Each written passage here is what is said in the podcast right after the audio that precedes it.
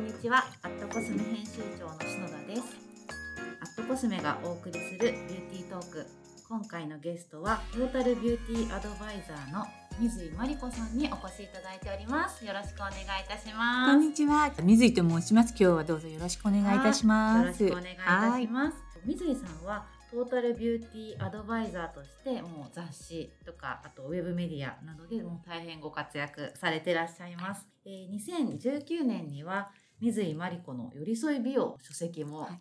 あの 出版されているんですがではまず最初に皆さんに、えーと、水井さんがどんな活動をなさっているかというのを自己紹介していただいてもいいですか？はい。あの、改めまして、水井真理子と申します。よろしくお願いいたします。ます私は基本的には、あの、今、篠田さんにご紹介いただいたみたいに女性誌ですとか、あとは美容師もそうですし、うん、あとはウェブとかでも、うん、主にスキンケアなんですけれども、例えばお手入れの仕方だったりとか、あとはコスメの選び方みたいなことを、えっ、ー、と、皆さんに綺麗になるために、美しくなるためにどうしたらいいのかっていうような、ちょっと技だったりとか、あとはもちろんこうお肌によってはいろんなタイプの方たちがいるので、そこでコスメのこう選び方のちょっと知恵みたいななこと、これってこういうふうに使うといいよっていう使い方とか、そういうことをいろいろとお話をさせていただくことが多いです、うん、ありがとうございます。で今本当に目の前に水井さんがいらっしゃるんですけれどもお肌も髪もツヤツヤでありがとうございます。本当にトータルビューティーを実践されてるなっていうのを もう実感してるんですけどそうですね、うん、なんかそのなんでじゃあ水井さんがそういうビューティーに、はい、のお仕事をしようって思ったきっかけとか、何かあれば教えてください。あの私は、まあこういう美容関係の方ってそうなのかもしれないんですけれども本当に学生の頃から、うん、とにかくこう細かいことというか美容でも例えばマニキュア塗るのが好きだったりとか、うんはい、髪の毛を巻くことが好きとか、うん、そういうことが大好きで、えっと、もうずっとそれだけを続けてたんですね。ただやっぱり20代前半になった時にものすごいニキビに悩まされて、えっと、今は、えっと、ないんですけれども、うん、本当におでことかこめかみとかこの頬の下から、えっと、フェイスラインにかけてっていうのが23歳ぐらいからものすごいニキビができたことと、あとものすごい太りやすいんですね私。えー、見えない。全く伝わらない。ものすごく食べてしまうっていうことと、うん、ちょっと太りやすいっていうまあ、自己管理能力が低いっていうことにもなっちゃうんですけど、でもそういう感じでやってきた時にやっぱり壁あの自分はすごく綺麗になりたい、うん、でその当時ってやっぱりあの皆さんもそう思うことあるかもしれないんですけどどうしてもちょっと綺麗な子だったり可愛い子だったり自分にないものを持ってる方たちに憧れだったりとか思うことがあって、うん、なぜ私はっていうようなこう思いがあったんですね。でもともとやっぱり美容が好きだったっていうこともあったので、はい、そこから自分改革をしようっていうところでやっぱりニキビに対してもできてしまっていて本当にちょっとブツブツあのできて治っては繰り返しでまたできるっていう状態で、こうどんどんこう落ち込んでいってしまうような状況だったんですけど、うん、なんかちょっと気持ち切り替えてニキビをじゃあどういうふうにしたら治っていくんだろうと思って、うん、本当にいろいろと勉強その当時から勉強素人だったんですけど、うん、させていただいたりとかしてでダイエットとかもそうなんですけどきちんと食事運動お風呂みたいな形で一つのことをこうただ一個追求ずっとしているんではなくてトータル的にやっぱりニキビもやっぱり体から治していかないと治っていかないっていう今よりもちょっと知識がそんなになかったので。はい情報も少なかったですしそういうところからトータルでいろんな美を追求していった方がいいんじゃないかって思ってスタートしたのがきっかけですね。ででも長かったんですニキビ。私それでも20最終的に治ったのは32の時に治ってるので。まあまあ長いですね、うん、長かったですね。私たちの時代の時はニキビは皮膚科に行ってもそんなの家で治るみたいな感じのことが多かったので、自分でこう向き合うしかなかったから、その時にたくさん化粧品っていうあのこう応援団がいたというかあやっぱりスキンケアってすごいって思うし、うん、こう肌が少しでも綺麗になっていくとこんなに楽しいんだっていう。その皮膚肌の状態って、もう心に直結してきますよね。きますね。なんかうん友達とかね周りの人が「いや大丈夫だよ」とか言ってくれてもそうじゃなくって 自分が一番いろいろ考えるんですよね。なんかやっぱり本当心と肌ってすものすごく関係していて、なんかよく顔ってこうあの体の内臓の鏡だみたいなことを言われることがあると思うんですけど、やっぱり顔色だったりとかなんかそういうところでこう出てくるじゃないですか。今は当たり前にいろんなねこう情報あとコスメさんでもそうですけれども、はストレスが影響してるんだよだったりとか、うん。食べ物が影響してるんだよっていうアドバイスをあのしてくれるところがたくさんあると思うんですけど、やっぱりそうは言ってもそう悩んでる時ってそういうようなアドバイスがなんて言うんだろうこう素通りしていくというか、なんとなく読むんだけど私もそれやってるもんだったり、うん頑張ってるもんっていうふうにどうしてもこう思ってしまって、うんこう一人でどんどん世界を作っていってしまう。うんそうですよね、なんかどうしても辛い状況だとこうね心が閉じてっちゃう時閉じます。ね、うん。ありますもんね。でもそんな時にちょっとちょっとだけ心を開いて、うん。なんか素直に情報をちょっと見てみる。どれを本当に掴み取っていいかがわからなくなってしまうっていうこともあるかもしれないんですけど、今島津さんが言ってくださったように本当に素直に聞いてみる。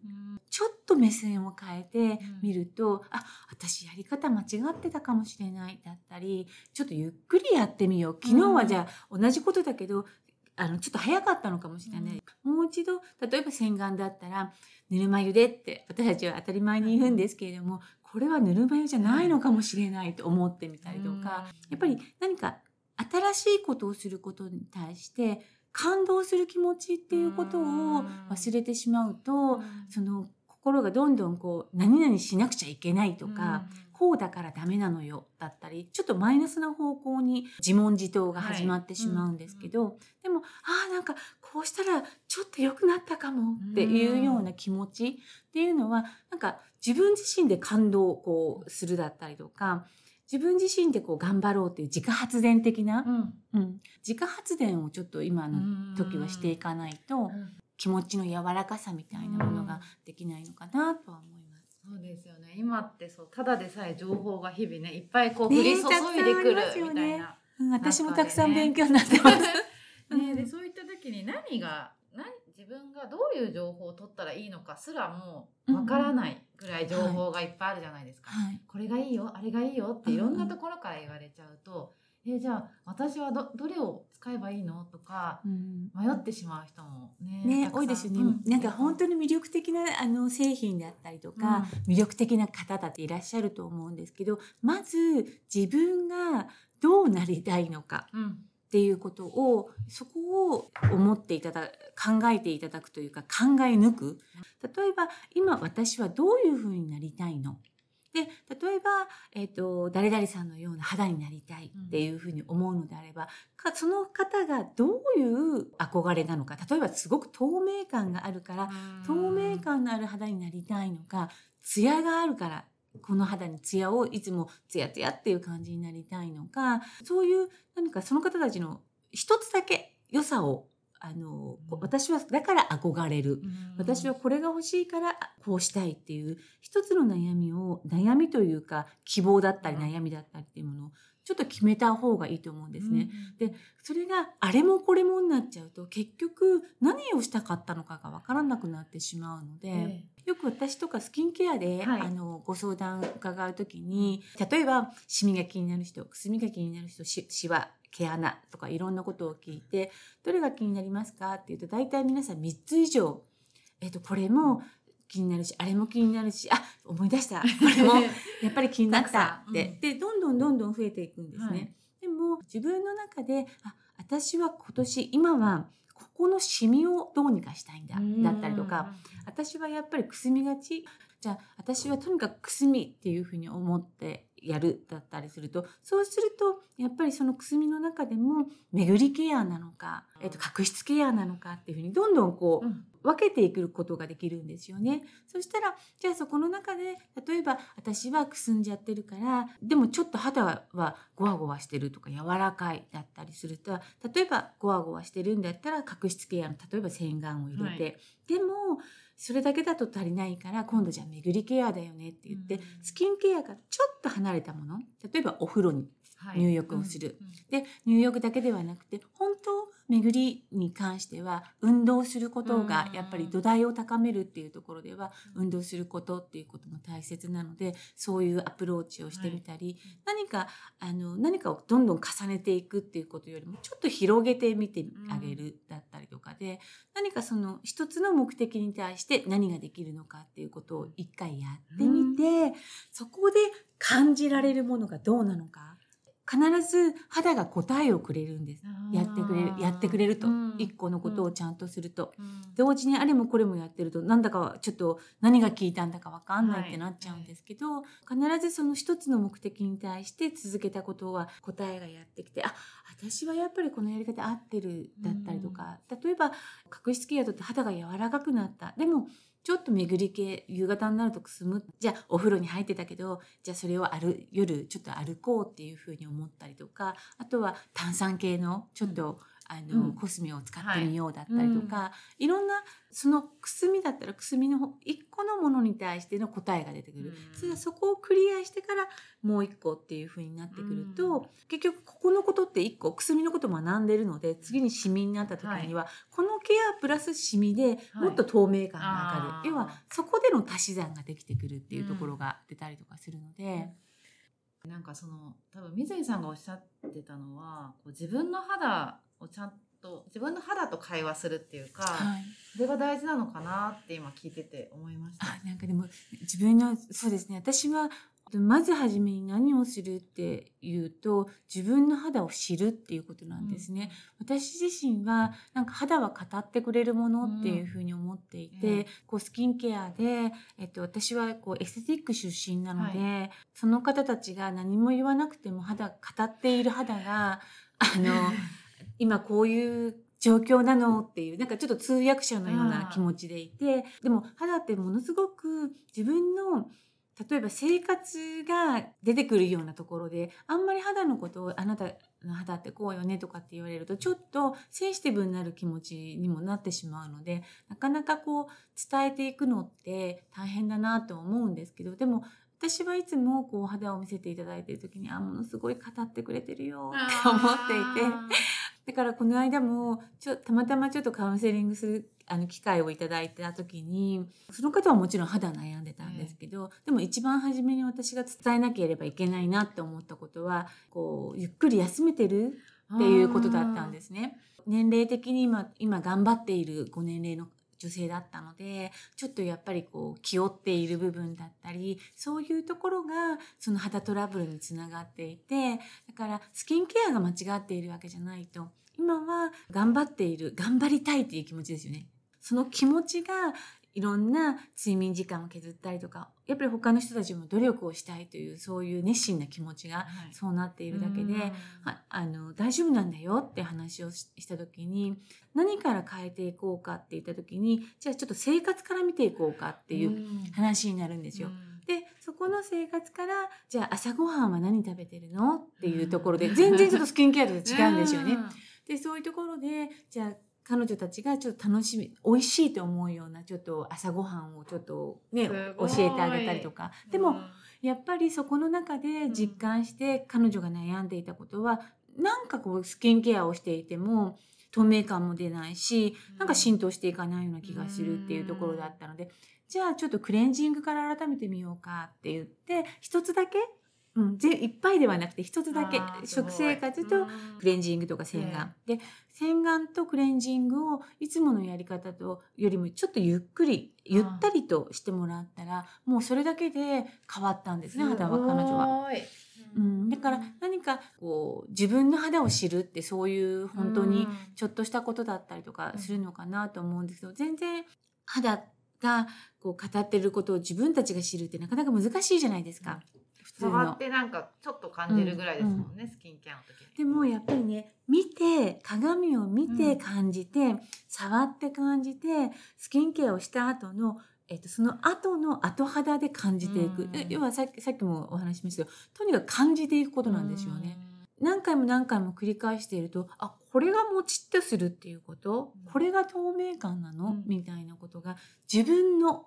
肌の透明感誰かの肌の透明感ではなくて自分の肌の透明感自分の肌の柔らかさ知っていくと、な今度はあ私は今度こういう肌になりたいのかなっていうふうに。うん。でもなかなか難しいんですよ。そうですね。なんか、うん。それを多分なんかその毎日やらなきゃいけないことって思っちゃうとまた辛くなるんですよね。だからそこのバランスというか、うん。気持ちをスキンケアって本来気持ちいいものだと私は思ってて、うんうん。だけどやっぱり仕事終わってお家帰ってクレンジングしなきゃとか、保湿しなきゃになってて、ね、その気持ちをどうこう楽しいもの気持ちいいものに持っていくのかが。みんなやっぱり、あのそさっきの彼女なんかももう基本的にクレンジングをしないで寝ることが全部会社でやり尽くしてきて帰ってきてるからもう本当にそのままで寝ちゃう疲れちゃって。でとても神経を使ってね、うん。やられてるんだと思うんだけどでももちろん毎日「うわ気持ちがいいわもうみあの化粧水が満ち足りるわ」なんてなかなか思えないとは思うんですけど、ええでもその時その時間しか自分しかやってあげられないことってスキンケアなんですよ。はい。もちろんできなかったら「あー昨日クレンジングしないで寝ちゃった」って言ってどんどんまた追い込むんではなくて、もう過ぎてしまったのだからじゃあ朝から「あ朝からクレンジングするなんて考えられないよね」とか思いながらうん。今日の夜はちゃんとやろうって、うん。要はその日その日をスキンケアリセットをして気持ちも、えっと、リセットをしてって前に向かせるしかないので。うんうんあもう肌は語るって言ったって分かんないよって思うと思うんですけど、うん気持ちがいいとかってなかなかそんな時間もないのよって思うんだったらどっ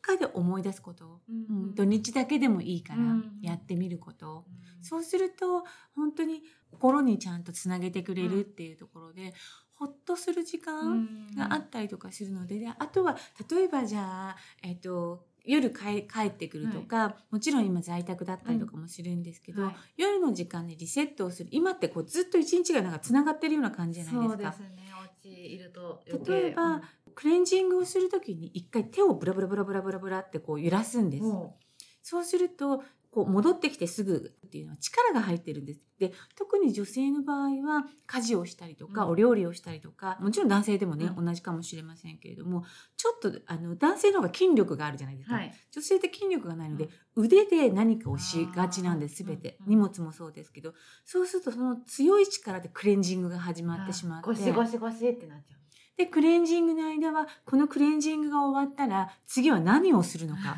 っていうことを常に女性を先回りして考えるあの素敵な 女性ばかりだと思うので そのことだけをやめてもらえればいい。手をブラブラブラブラってして力を抜くということ。まず、えっとお家で力を抜くということ。クレンジングをしている時にクレンジングのことだけを考えてクレンジングするんです。あで目をつぶった瞬間にもう次のこと考えますから。なのでちゃんとクレンジングをする時っていうのは鏡を見ながらするんです。目がずっと開いていると優しいクレンジングに変わるんですよ。うん。うん。目をつぶっちゃうともうぐるぐるぐるぐるってあのどうしてるかわからないじゃないですか落ちればいいっていうことではなくてどれだけ優しく落とすのかっていうところをちょっと目を開けながら目には 入らないようにしていただいて。でもちろんその後にすすぐ時にはね目開けてられないのでもちろん閉じていただくんだけどその時だけもう多分クレンジングをしてる時間ってこう1分以内だったりとかすると思うんです。その時だけあ今日はあのこんな一日だったわとか思うんではなくて、あなんか肌がちょっとゴワゴワしてるかもツルツルしてるかもみたいなことの肌の声を聞く時間。全然聞いてなかったです。ああ明日あれやらなくちゃうん。みたいな。明日までのあれやってないとかばっかりでした。もうつもうね女性は常に あの場所が変わるともう違うこと違うことをやっぱり考えて、その時間に美容のことだけをって特にあの朝の時間も忙しいし夜もお腹が空いてたら、なかなかそんなねあの肌にはこうね贅沢にいろいろとあげたあげられるかも栄養をあげられるかもしれないけどねお腹が空いてるともうあ急いでもう食べたいとか、あれやりたいとかいろんなことで忙しいので今って本当に香りが良かったりテクスチャーが気持ちいい、あのアイテムいっぱい出てるじゃないですか。きっかけくれますよね。だから、うんうんそういうなんか自分が気持ちいいなっていうアイテムをそっちの時間にするっていう風に自分を持っていくじゃあもうそれはねはできるかもしれない癖なので、もうこの香りを嗅いだら私はもう、えっと、モードを変えるみたいな感じでちょっとなかなか忙しい時には、これを嗅いだらリラックスっていうふうに思うのよみたいなぐらいにしてあげないと、なかなかやっぱりこの忙しい状況の中では、皆さん切り替えって難しいのかなっていうふうに思います。なんかあれですね。その気分の切り替えのために美容を使うっていうのも一個新しい考え方かもしれない、うん、ね、やっぱり切り替えるために美容をする例えばクレンジングをしてこう、あの顔をすすいだ時にもさっぱりするじゃないですか。うん、で化粧水をつけた時もやっぱりみずみずしいし今度美容液とかクリームは気持ちがいいんですよ。そういう手でこう伝えていくものの気持ちよさっていうところではすごいイライラしてる時に例えばもうイライラするパパパパパって 顔を叩いてしまったら、顔もいい迷惑なので、う やっぱりそこであもうあの今日もいろいろあったけどちょっと優しい気持ちで、あの後の残りの時間を過ごそうって、やっぱり時間ってみんな同じ時間だけど、イライラして過ごす時間とちょっと気持ちを切り替えて、あもう今日いろいろあったけど、ちょっと明日頑張ろうっていうふうに思う時間だとなんか睡眠の質も変わるような気がしませんか、でも今そのもうイメージしただけですごい気持ちよくなってきた。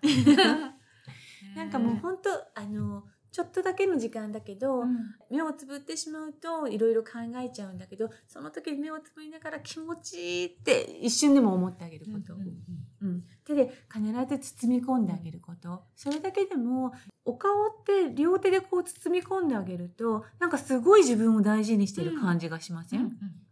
安心感安心感ありますよね。だからそこでこうやってあげるっていうのはあの一つのその切り替え方法かもしれない。うん、で化粧水とかに香りがね、あったらね、深呼吸してあげるのも、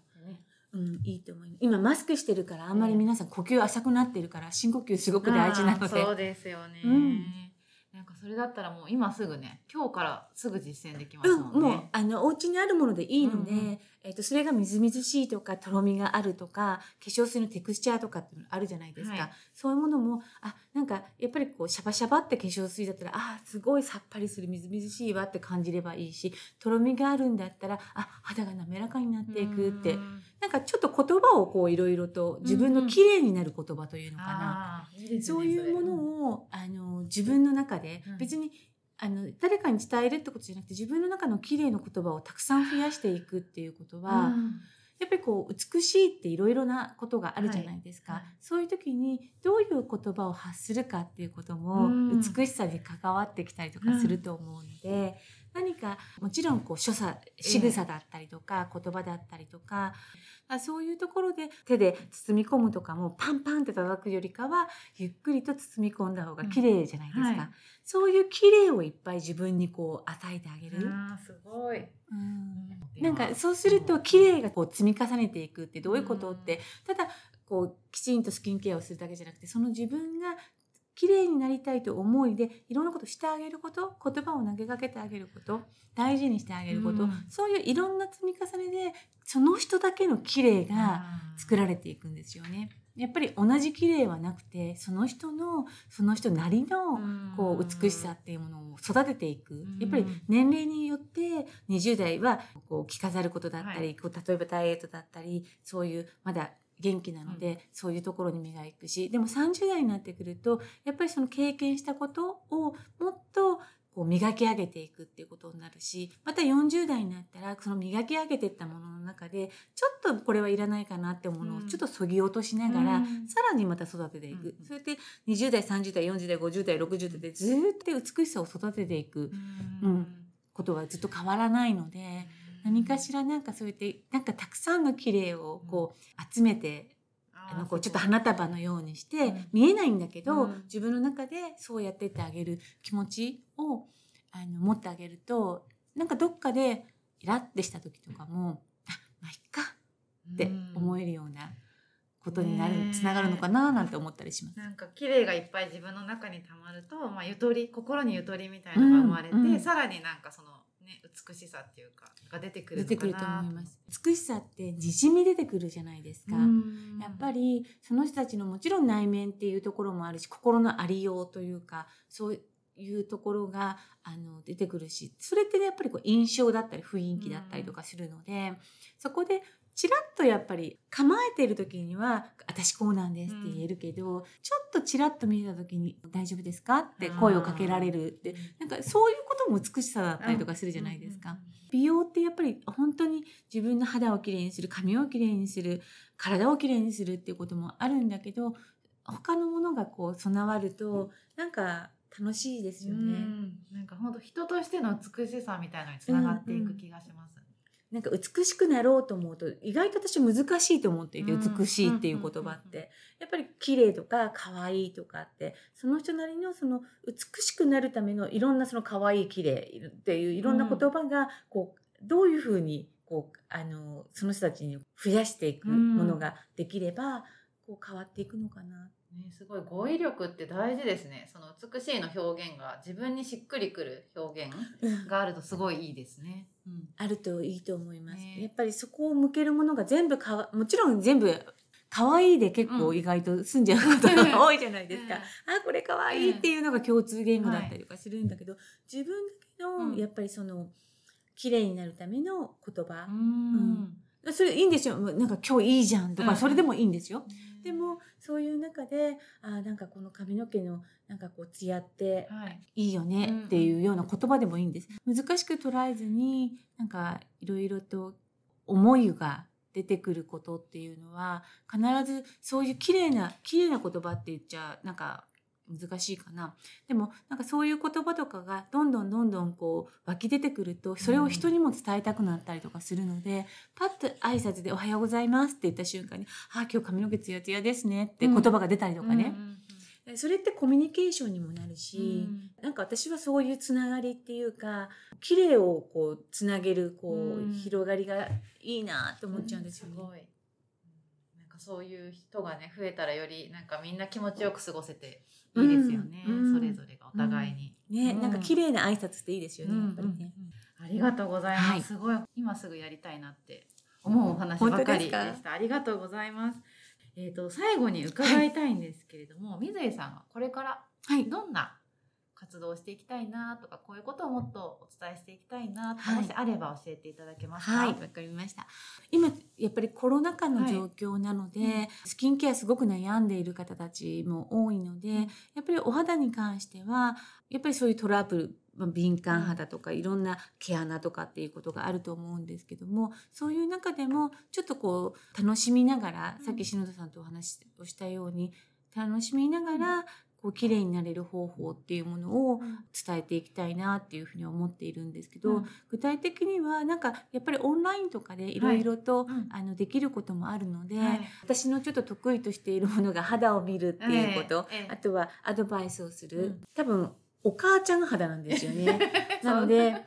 あのー、ほらほらこういうこっちはどうなの、って、なんかこう例えばこっちがあの口元がねこう口角が下がってるって言ったら、うん、歯医者に行ってるの？ってよく噛んでないんじゃないの？って そっち側のちょっときあの母ちゃん系なんですけどでもそういう感じで ちょっとカウンセリングとかオンラインとか、うん、あとは実際にねお目にかかれるようになったら、うん、スキンケアの方法クレンジングってこういうふうにするんだよ。例えば本当にクレンジングをご自身でしてもらうのと私がちょっとしてるのだと肌のふっくら感が変わるんですよ。すごい。やってもらいそうすると、あ肌ってこんなにクレンジングでこんなに違うんだみたいな感動、なんか感動を与えられるような、大げさかな楽しみを与えられるような、あのスキンケアちょっとレッスンみたいなことをしていきたいなっていうふうに思います。ね、自分の肌で感動できたら本当毎日楽しくなっちゃいますよね。楽しいですよね。うん、で肌をちゃんと触っているとね、うん、ご自身の手も柔らかくなってきますから。手が柔らかくなってくるとスキンケアしてるともっちり感を感じられるし、意外なところでねこういろいろ感じられるんですよ。い。本当じゃあもうあれですね。スキンケアって五感フル活用みたいな。五感フル活用ですね。ね香りも、うん、食感もね。うん、いけるから。なんかそういう、ね、なんか今日篠田さんとお話をさせていただいたようなことを、なんかこうレッスンとかでできたらいいなっていうふうに思ってます。ありがとうございます。ありがとうございました。はい、では、えっ、ー、ともうもっともっとお話伺いたいんですけれども、今日は、えーと、はい、この辺で終わりにしたいと思います。で、えー、今日ゲストにお越しくださったのはトータルビューティーアドバイザーの水井真理子さんでしたどうもありがとうございましたありがとうございました